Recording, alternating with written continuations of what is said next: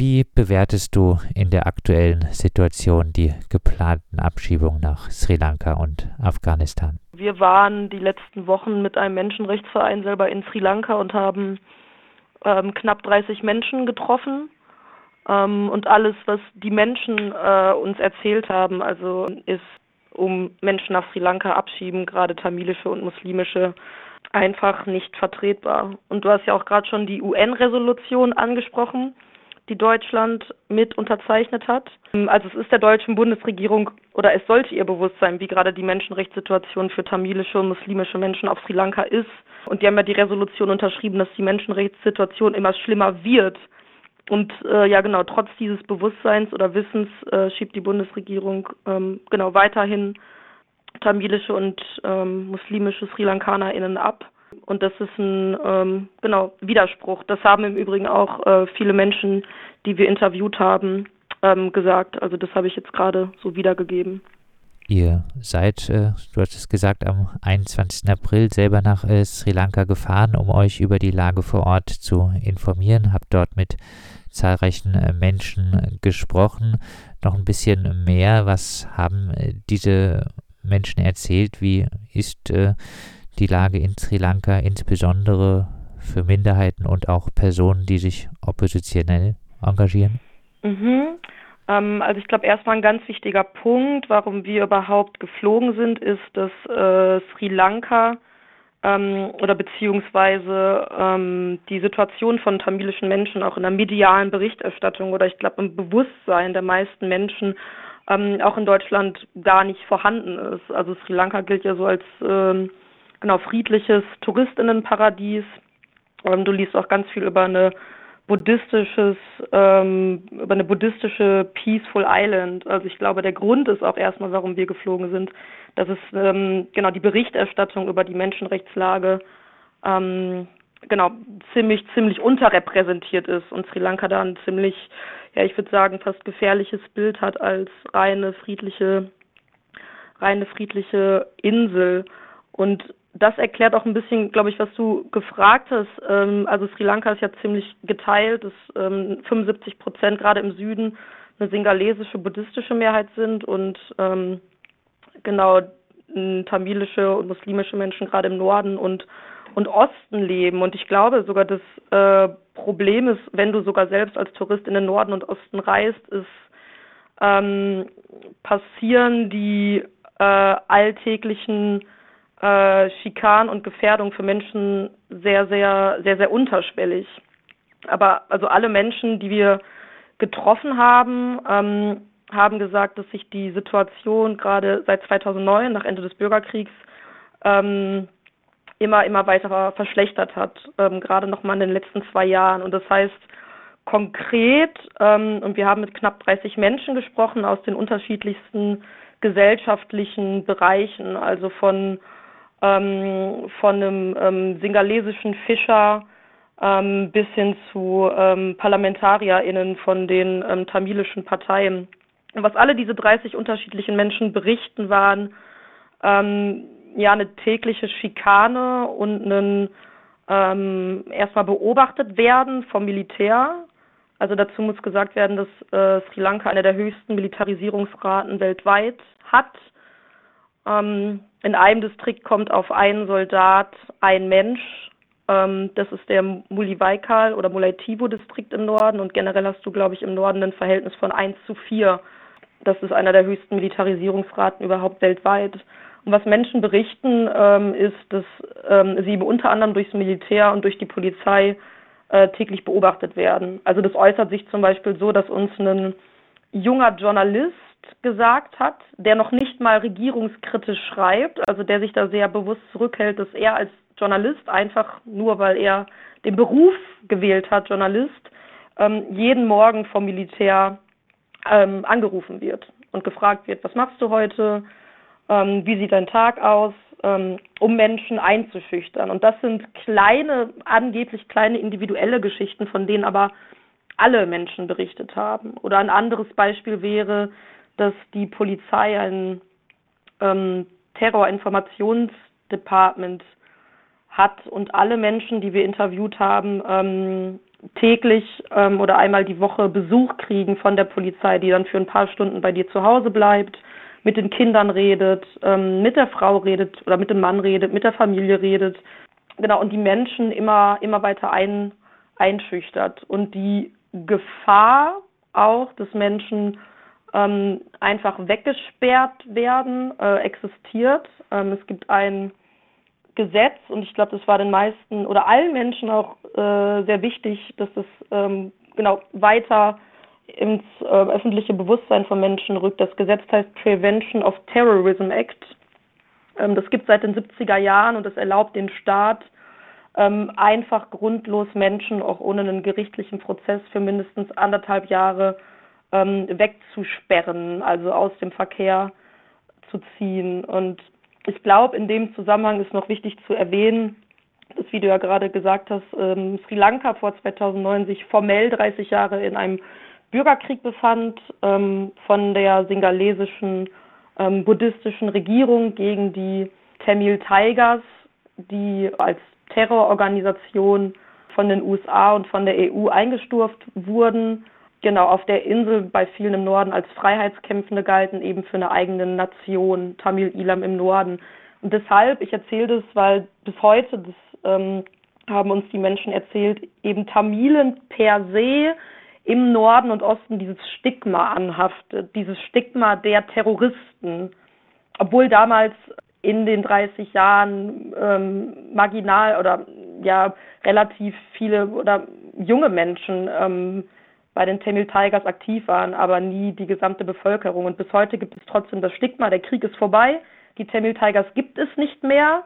Ähm, und bis heute gibt es trotzdem das Stigma, dass alle TamilInnen per se TerroristInnen sind. Und ähm, ich glaube, das verdeutlicht auch so ein bisschen, ja, deine Frage, äh, mit dem Grund, also dass man einfach Menschen wegsperren kann, weil sie terroristisch eine Gefahr darstellen für die mehrheitliche sri lankanische buddhistische Mehrheit ähm, ist es ziemlich, ziemlich einfach, ähm, also Menschen mundtot zu machen, Menschen ähm, auch dieses, durch dieses Gesetz aus dem Verkehr zu ziehen und vor allem ähm, eine Angst zu schaffen. Und das haben auch die meisten Menschen gesagt.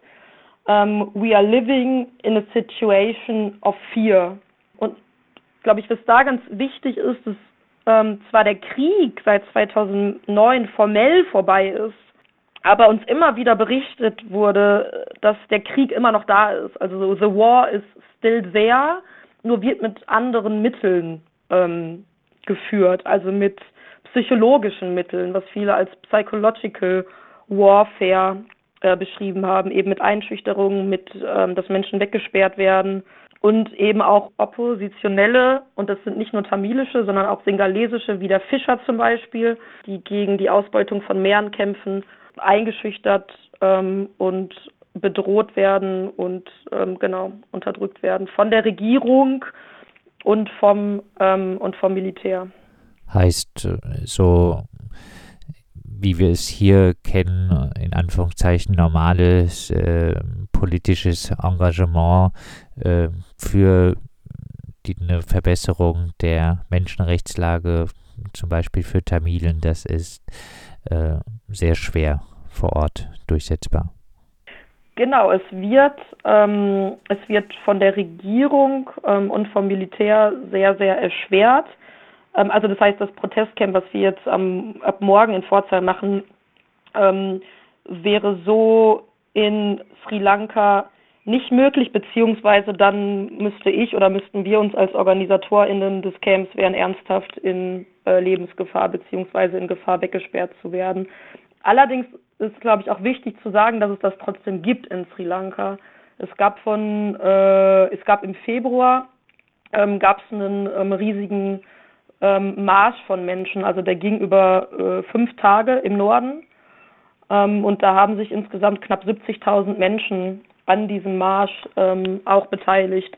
Und wir haben auch Menschen getroffen, ähm, die das, die das organisiert haben. Also das wurde von äh, MenschenrechtsaktivistInnen und von Priestern ähm, zusammen organisiert und da haben sich dann genau immer mehr Menschen ähm, im Norden und Osten, muslimische und tamilische Menschen angeschlossen und ähm, sind da mitmarschiert. Ähm, genau. und dazu gehört aber auch, dass ähm, genau alle Menschen gefilmt wurden, es wurden Fotos gemacht und jetzt auch nach der Demonstration ähm, haben uns auch die Organisatoren dieses Marsches gesagt, ähm, genau, werden die jeden Tag angerufen, werden die bedroht ähm, und ähm, genau auch viele Menschen, die da sich an diesem Marsch, äh, Marsch beteiligt haben, weil es war dann im Endeffekt, sind dann zu viele Menschen auf die Straße gegangen, ähm, als das ähm, genau die Polizei noch hätte zerschlagen können. Also es findet sehr, sehr viel unterschwellig statt, äh, weshalb wir jetzt hier irgendwie in den Medien nicht die nicht große Bilder sehen von öffentlicher Gewalt, von öffentlicher Eskalation, sondern es findet sehr, sehr viel im oder soll sehr, sehr viel im im, im Stillen ähm, stattfinden. Das ist so ein bisschen das, ähm, das Schwierige auch an der öffentlichen Berichterstattung. Uns hat ein Journalist gesagt, dass er das gerade mit einer Situation in Malaysia ähm, vergleicht, nur dass der Militärputsch nicht vom einen auf den anderen Tag und sichtbar in dieser Brutalität passiert, sondern eben, das ist ein Prozess seit zehn Jahren, dass die Militarisierung ähm, so voranschreitet. Und dass zum Beispiel jetzt schon fünf oder sechs ähm, Departments, also Ministerien auf Sri Lanka sind jetzt schon in, militärischer Hand zum Beispiel. Oder es findet auch ähm, ein Landgrabbing statt ähm, vom Militär, dass tamilischen Menschen ähm, Land genommen wird, weil das Ministerium, was dafür zuständig ist, unter genau militärischer Hand ist. Das sind so Beispiele, ähm, die sich gerade vollziehen. Das ist ein Prozess, ähm, der aber genau weniger vielleicht von außen manchmal in dieser Brutalität sichtbar ist als jetzt in anderen Ländern. Haben die Personen, die mit euch gesprochen haben, irgendwelche Vorschläge gemacht oder Forderungen erhoben, was man aus dem Ausland für die Verbesserung der Lage in Sri Lanka für Minderheiten machen kann? Ja, ähm, also ich war erstmal ähm, sehr überrascht, weil ich, ich habe ja gerade schon gesagt, wir haben zum Teil sehr hochrangige Menschen getroffen, von denen man ja meinen müsste, sie wären in sehr machtvollen Positionen, wie zum Beispiel ein Bürgermeister, wie Parlamentsabgeordnete. Ähm, und wenn dir mehrere Menschen in diesen sehr machtvollen Positionen eigentlich sagen, sie haben keinerlei Macht. Ähm, sie können nichts mehr tun, als immer versuchen, weiter die Stimme zu erheben, was ganz schwer, äh, fast unmöglich gemacht wird, ist es schon ein, ähm, ja, finde ich, ein krasses Zeichen, dass mir als Studentin gesagt wird, ne, jetzt eine junge Studentin, wir können hier nichts tun. Ähm, bitte verbreitet, wie es irgendwie nur geht, äh, gerade all diese Informationen ähm, weiter nach draußen, dass ein öffentliches, ähm, ein öffentliches Bewusstsein äh, entsteht, überhaupt eine breite, eine breite, ähm, ja, ein Problembewusstsein dafür und auch ein Druck. Also was mich überrascht hat, dass auch eben die Forderungen sehr stark waren an die internationale Gemeinschaft, ähm, dass die sich gerade auch für einen ähm, Friedens- und Versöhnungsprozess stark machen soll, weil eben seit 2009 ähm, von der Regierung da nichts passiert ist. Es werden immer noch 130.000 Menschen ähm, vermisst. Es ist unklar, was mit denen ähm, genau passiert worden ist. Es ist ähm, genau Kriegsverbrechen ähm, auf Seiten der Regierung wurden nicht aufgeklärt. Ähm, alle Tamilen, die wir getroffen haben, bezeichnen genau den, das Endmassaker des Krieges als ein Genozid. Das ist alles noch nicht von der internationalen Gemeinschaft ähm, ja, überprüft worden.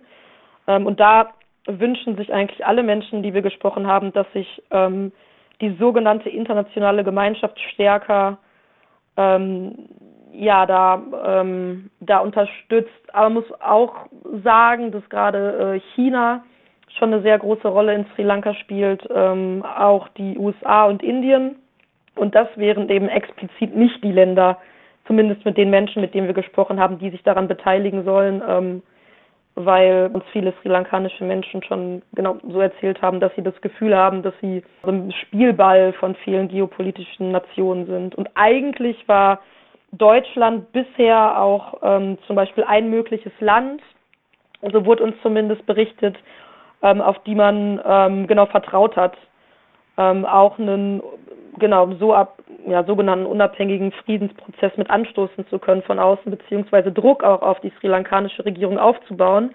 Das hat jetzt bei ziemlich vielen Menschen so eine ja, Enttäuschung auch ausgelöst, dass dann ausgerechnet Deutschland noch als einer der wenigen Länder jetzt eben auch Abschiebungen nach Sri Lanka wieder zulässt oder vollzieht. Das war jetzt auf jeden Fall ein Schlag für viele Menschen.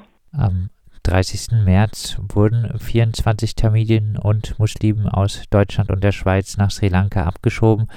Gibt es irgendwelche Informationen, wie es den Betroffenen äh, nun in Sri Lanka geht? Nein, gar keine. Also das war auch der Grund, äh, der Hauptgrund, warum wir geflogen sind, ähm, um genau auch herauszufinden, wo diese Menschen, die am 30. März deportiert worden sind oder wie es denen geht oder unter welchen Umständen es jetzt für die in Sri Lanka weitergeht. Und ähm, genau, es gibt kein, keinerlei Wissen, wo diese Menschen sind.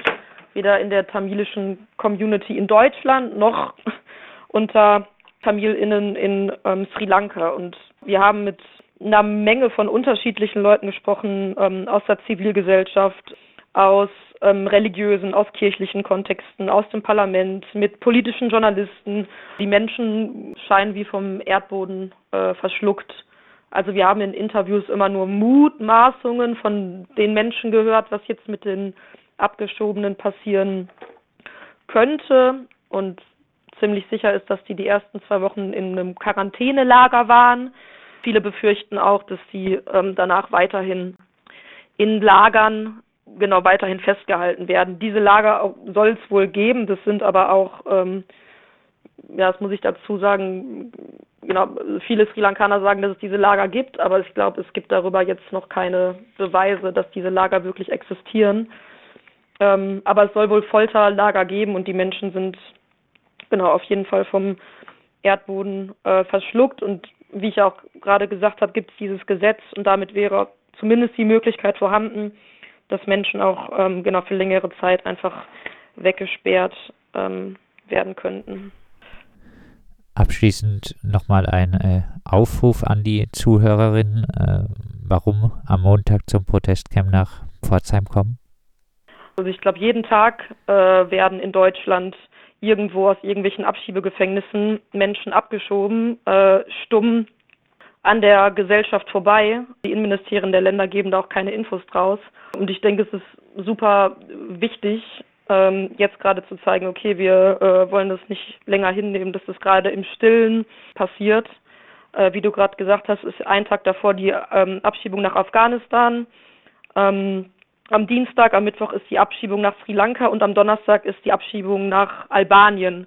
Und noch in diesem Monat finden weitere Abschiebungen nach Pakistan und Nordmazedonien statt, auch aus Pforzheim. Da ist es, ähm, glaube ich, ja mehr als nötig, da laut zu sein, da aufzustehen und auf diese Abschiebepraxis und vor allem gerade insbesondere in die Länder ähm, aufmerksam zu machen. Und im besten Falle, also je mehr Menschen kommen, desto mehr Aufmerksamkeit können wir schaffen und desto wahrscheinlicher ist es eben auch langfristig, ja, diese ich würde sagen, brutalen Abschiebepraxisen der Bundesregierung langfristig auch durch politischen Druck dann ähm, verändern zu können.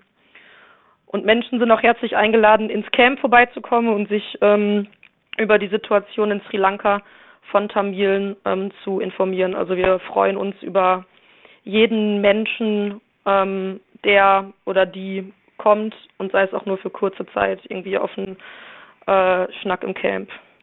Das sagt die Aktivistin Lisa aus Bayreuth. Am Dienstag, den 8. Juni, soll eine Sammelabschiebung nach Afghanistan stattfinden und am Mittwoch dann eine Abschiebung nach Sri Lanka. Um dagegen zu protestieren, findet in Pforzheim von Montag bis Donnerstag ein Protestcamp vor dem Abschiebegefängnis statt unter dem Motto Stoppt die geplanten Abschiebungen von Afghanen und Tamilen.